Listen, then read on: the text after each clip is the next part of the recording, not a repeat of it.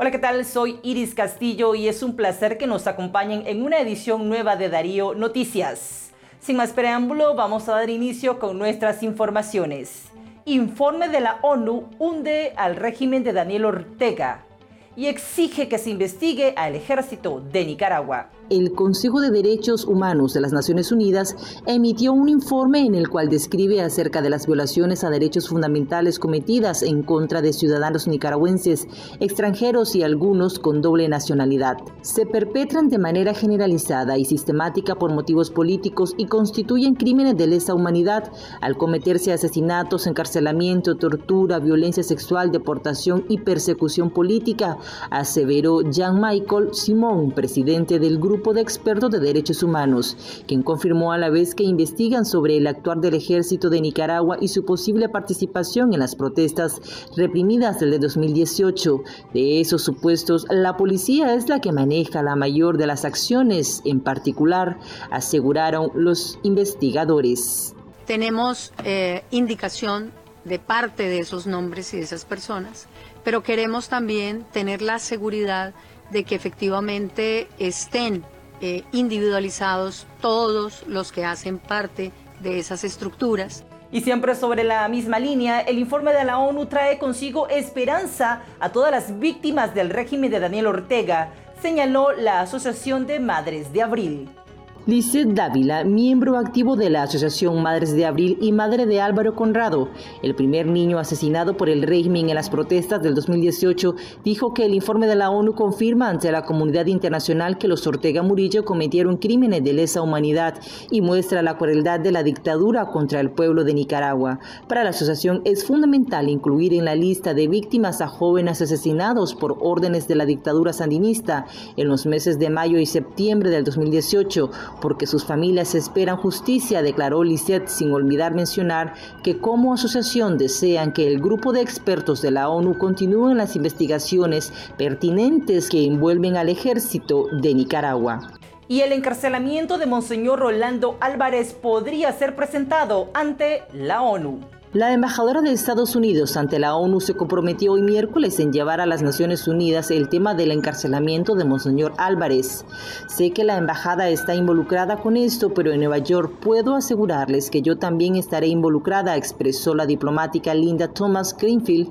es importante destacar que el Vaticano y varios gobiernos del mundo han exigido la liberación del obispo nicaragüense y continúan pidiendo a Daniel Ortega que respete la libertad religiosa en Nicaragua.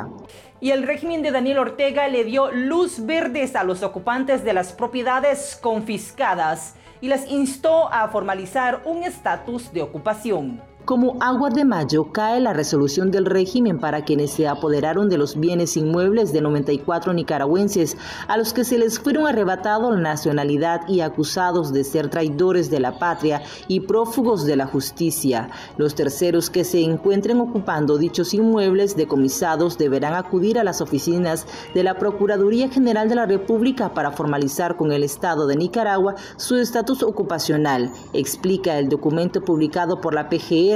Cabe señalar que en menos de una semana la dictadura ha despojado la nacionalidad de 317 nicaragüenses. Y un juez de Texas pide mantener el parole humanitario para nicaragüenses pese a polémica migratoria dentro del Congreso. Pese a la polémica migratoria que envuelve al Congreso de Estados Unidos sobre el parole humanitario que permite el ingreso legal a nicaragüenses, cubanos, haitianos y venezolanos a este país, el juez Drew Dipton de Texas optó por mantener vigente el programa, aunque fiscales de 20 estados republicanos argumentaron que ese plan sobrecarga las zonas donde llegan miles de migrantes. Cabe destacar que de la medida Biden establece que los ciudadanos de estos países pueden ingresar a Estados Unidos a través de un patrocinador que reanúa los requisitos y supera las investigaciones de antecedentes penales y así los beneficiarios podrán estar por un periodo de dos años y recibir permiso para trabajar en los Estados Unidos.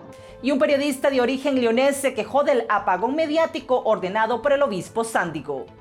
Molestos se mostraron varios periodistas de la ciudad universitaria después de un encuentro por motivos de la celebración del Día Nacional del Periodista con Monseñor René Sándico, quien según comunicadores el obispo ha mencionado a algunos religiosos de su confianza que no quiere tener ningún contacto con periodistas al argumentar que después lo tragiversan todo, mismo término usado por Murillo para evitar preguntas incómodas. Es de importancia mencionar que en agosto del 2019 René Sócrates Sándico llegó a León a ocupar el cargo del obispo Bosco Vivas. Según periodistas, el monseñor Sándico prefiere mantener distancia de la prensa local, una actitud diferente a la que mantuvo Bosco Vivas, el cual siempre conversaba con la gente y respondía a las interrogantes de todos los comunicadores. Gracias por habernos acompañado. Estuvo con ustedes Iris Castillo y les agradecemos por habernos sintonizado en una nueva edición de Darío Noticias.